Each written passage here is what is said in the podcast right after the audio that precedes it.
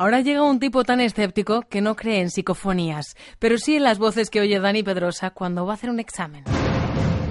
Un periodista tan riguroso que distingue a la primera José María Aznar y al ministro José Manuel Soria. Un hombre que puede demostrar con datos en la mano que en el cine español se han hecho más películas que no van solo de la guerra civil. Hágase la luz, llega Luis Alfonso Gámez.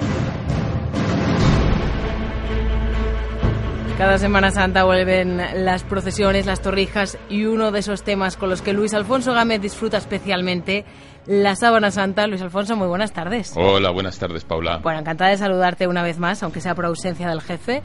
Empecemos por el principio. ¿Qué es la Sábana Santa? ¿Cuándo se descubrió? ¿Dónde se encuentra? Hemos oído muchas veces hablar de ella, pero necesitamos que nos lo aclares. Bueno, situémonos en una pieza muy alargada de lino, de tela, de un metro de ancho más o menos por 4,3 eh, metros de largo. Entonces, en esa pieza, que es como si fuera una tira, eh, yo me tumbo de espaldas en uno de los extremos, por ejemplo, o tú. ¿eh? Vale. Te tumbas de espaldas y luego doblo la pieza por tu cabeza, de tal manera que quedas envuelta. con los extremos de la pieza a tus pies. Bueno, pues así la sábana santa, una vez que lo vuelves a levantar, tiene impresa la figura frontal y dorsal de lo que parece un hombre barbado que parece que tiene eh, las huellas del martirio que sufrió, según los evangelios, Jesucristo, es decir, los clavos en las eh, manos, los clavos en los pies, el lanzazo del costado y la corona de espinas. Y esta, es, eso es la sábana santa. Clarísima explicación. Y surge, que se me ha olvidado la segunda parte, porque claro, y aparece originalmente en Lirey, eh, Francia hacia mediados del siglo XIV, cuando los ponen en una colegiata porque la dona un caballero cristiano llamado Geoffroy de Charny. Y me ha llamado mucho la atención cómo se llama la ciencia que estudia la sábana santa, la sindonología. A que tiene su truco. Bueno, esta ciencia tiene una ventaja, eh, que no es una ciencia y por lo tanto no va a tener que sufrir los recortes. tiene una ventaja. Sí, la sindonología es curioso, se llama por, por síndone, ¿no? Por sindón. Eh, es muy curioso porque haya una ciencia que se centre en un objeto. Es como si yo que tengo un vaso de plástico aquí en, en el estudio, digo la, vasillo, la vasoplasticología, ¿no? O la microfonología, ¿no? Ni siquiera la microfonología, la microfonología del micrófono de Radio Nacional de España. Se puede añadir logía a prácticamente todo. A prácticamente todo, sí. Pues, fíjate, la ufología, la parapsicología. Eh, todo lo que le pones una logía y parece que es serio, ¿no? Pues eso pasa con la sindonología. Es verdad, Luis, que cuando, cuando se descubre la sábana santa en el siglo XIV, la propia Iglesia dice que es una representación del santo sudario, pero que no es la verdadera mortaja que envolvió el cuerpo de Jesucristo. ¿En qué momento se pasó entonces a creer o a defender que era la auténtica? Bueno, eh, de hecho, eh, pasa como con todas las reliquias, ¿no? quienes la tienen defienden que, que su reliquia es la auténtica. Por eso hay tantos dedos de tanto hay santos que parecen octopus ¿no? de, las, de los brazos que tendría que tener los dedos hay varios santos prepucios lo que ya es un prodigio sí claro que los hay no te rías ¿eh? y entonces eh, lo que ha pasado con esta presunta reliquia es que desde el principio desde que ya eh, el antipapa Clemente VII eh, emite un documento en 1389 en el que dice que, que bueno que es una obra de arte que no es el verdadero sudario de nuestro Señor dice sino que es una representación de cómo pudo ser el martirio. Pero claro, eh, los monjes que la exponían y luego los sucesivos dueños, eso les importaba poco porque eran más los beneficios que conseguían de decir que era la, verdadera sábana santa o el verdadero sudario que envolvió el, el, cuerpo de Jesucristo hace dos mil años, que de decir que es una representación. Decir que tienes, por ejemplo, una reproducción de la Gioconda eh, pues tiene muy poca gracia, nadie va a verlo. En cambio, si dices que tienes la Yoconda auténtica, la gente va a verlo. Pues con esto pasa lo mismo. Acuérdate, Paula, de que, eh, aunque, eres, aunque no vivimos en aquella época, evidentemente, de que en aquellas épocas, en la Edad Media, eh, el turismo era un turismo de este, el turismo religioso para ir a ver las reliquias. Entonces había mucha pasta en juego. Claro, hay mucho dinero en juego. Todo el mundo dice tener, asegura tener la verdadera. Claro. Pero tú dices que esta sábana santa no puede ser real simplemente por la silueta que representa. ¿Por qué? Sí. Vamos a ver, como, hemos, eh, como he dicho, tiene la imagen frontal y la dorsal ¿no? de, una persona. Entonces, tanto si yo me tumbo como si tú te tumbas, la imagen será de un momento determinado. Varios fallos tiene la sábana eh, eh, a este respecto. Primero, entre, digamos, la parte de la frente y la parte de la coronilla, tiene tan poca distancia que si se hubiera plegado por ahí el, sujeto sería un microcéfalo, sería un tipo con la cabeza casi plana, ¿no? Eso es una cosa. Luego, segundo, eh, y eso lo puede hacer también el pregonero, que para ver si se le pasa la mala leche, este, nos tumbamos en el suelo, ¿no? intentamos taparnos los genitales con los brazos, con las manos, pero sin levantar los hombros del suelo. No llegamos. Vale, deberían estar apoyados en la sábana. Claro, tienen que estar apoyados en la sábana, a no ser que seamos un orangután. ¿no? No llegamos. Lo que pasa es que, claro, eh, representar a Jesucristo con los genitales al aire, pues queda un poco feo.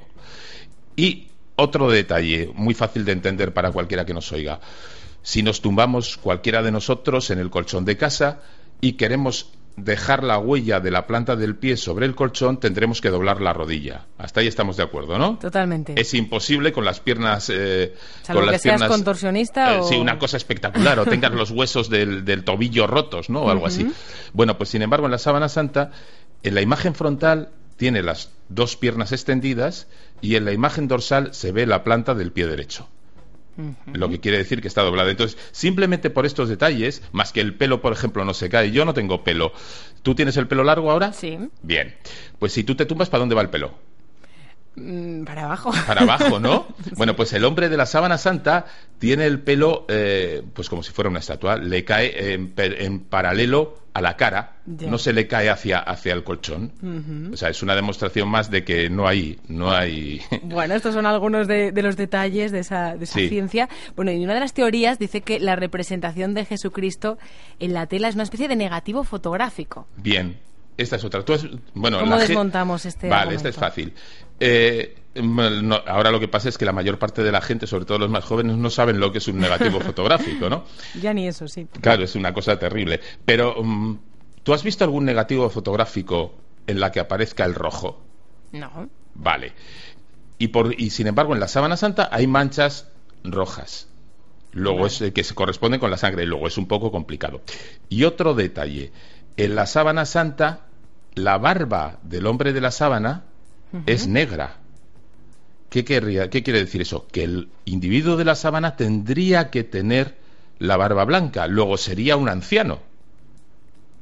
Ya. De hecho, lo que pasa es no es un negativo fotográfico tiene la apariencia para los que somos legos y cuando te dicen que es un negativo fotográfico, pero simplemente, bueno, yo no sé, pero presuponer que Jesucristo, primero, pues que puede imprimir eh, en negativo fotográfico en rojo su sangre y luego que la barba era blanca, pues es mucho presuponer. Cierto, curioso, ¿eh? Desde luego interesante, no era un negativo fotográfico, pero es verdad que a finales de los 70 se dice que la mismísima NASA certificó la autenticidad de la Santa, de la Sábana Santa y Luis Alfonso, si lo dice la NASA... Mmm... Palabra de Dios ibas a decir casi, ya ¿verdad? Ya dudo. si lo dice la NASA. Vamos a ver, eh, yo tengo los titulares de las revistas, esas, la NASA... Eh, prueba que Jesucristo resucitó, dicen y cosas así. En realidad, en los años 70 hubo un grupo de 40 personas eh, del proyecto de investigación del sudario de Turín, en el que había dos que habían trabajado para la NASA. Y esos dos que habían trabajado para la NASA, pues hicieron unas pruebas con una máquina, con un ordenador. En aquel entonces tener un ordenador era algo eh, extraordinario y entonces usaron una máquina muy complicada para examinar la sábana santa y llegaron a la conclusión ellos, esas 40 personas, todos creyentes menos uno, de que eh, demostraba la sábana santa la resurrección de Jesucristo. Y entonces lo que pasó fue que mm, periodistas sensacionalistas de estos que, que, se inventan las cosas directamente dijeron la NASA demuestra que Cristo resucitó. Pero es como si yo eh, me voy eh, pasado mañana a, San Mamés a animar al Atleti frente al Salque 04 y, y la gente me ve allí, estoy comiéndome un bocata de tortilla y gritando como un loco y la gente titula El Correo, el diario El Correo anima al Atleti como un loco, ¿no? Vale. Eh, es eso. Es decir, estas personas trabajaban para la NASA, pero la NASA nunca estudió el sudario de Turín. Ha quedado claro. Quien diga lo contrario, miente. Curiosa e interesante metáfora, ¿eh? Ha quedado clarísimo. bueno, ¿y en qué consistía la prueba del carbono 14? La Iglesia sí aceptó esa prueba sobre el sudario y qué conclusiones dio. Bueno, la prueba del carbono 14 es... Eh, el carbono 14 eh, es una variante del carbono que, digamos, dejamos de producir una vez que morimos. Está presente en todos los seres vivos. en ti y en mí, en las vacas que pastan ahora en el campo, en los árboles y en las flores, y en, los, en todos los seres vivos. Entonces, como la sábana santa está hecha de lino, está hecho de material orgánico, de restos de un ser vivo, de una planta en este caso. Al fechar el, el carbono 14 se desintegra a una velocidad constante, una vez que el ser que lo tiene ha muerto. Y se puede saber, midiéndolo, cuándo ha muerto ese ser. Es de tal manera que cuando, por ejemplo, fechan un sarcófago, pueden saber cuándo murió el árbol y decir, mira, pues tiene 3.000 años, tiene 1.500 años, tiene 500 años. O cuando fechan un papel, por ejemplo, se puede hacer.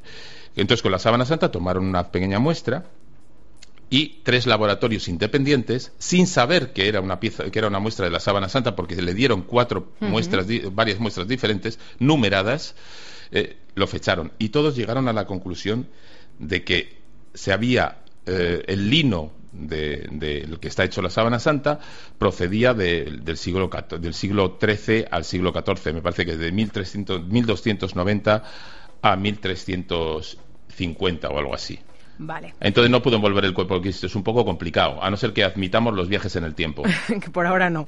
El carbono 14 demostró que no era la sábana que había envuelto el cuerpo de Cristo. Esas son las conclusiones a las que llegó el estudio, que se publicaron en la revista Nature. Pero ese estudio también hay quien lo refuta, la sábana santa de 2011. José de Palacios Carvajal, autor del libro La sábana santa, estudio de un cirujano, dijo esto.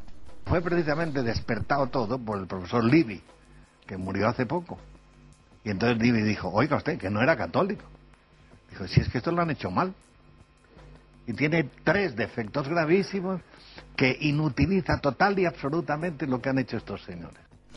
O sea, Luis Alfonso, que el propio padre del carbono 14 dijo que la prueba que era un desastre. Sí, que murió hace poco, decía, decía este señor en Semana Santa del año pasado en Intereconomía.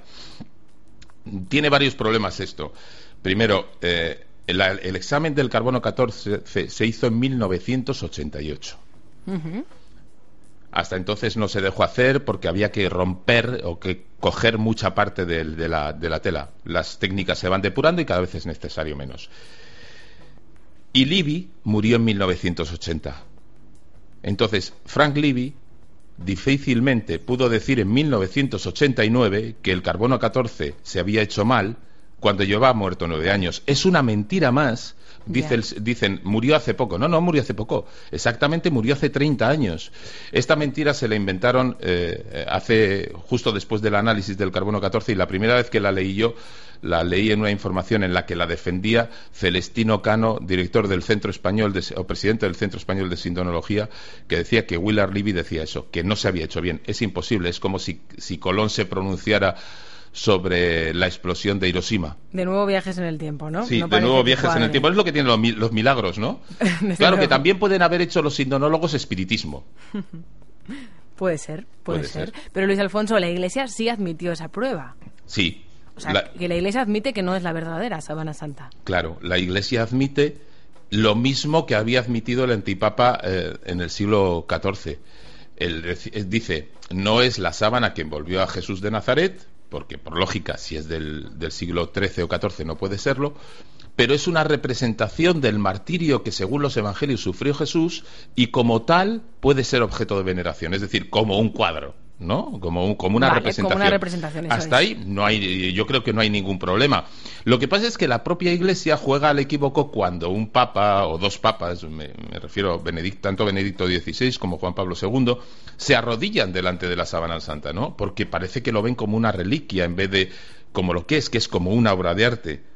Eh, lo que tenemos que tener en cuenta es que la sábana santa, que más o menos se tiene idea de cómo se pudo hacer, son como un bajo relieve, sobre el que se frota un paño húmedo sobre la tela. Pero que no sepamos exactamente cómo se hace algo no quiere decir eh, que tenga un origen sobrenatural. Eso es lo que tenemos que tener en cuenta. Y se ha encontrado pintura en la Sabana Santa.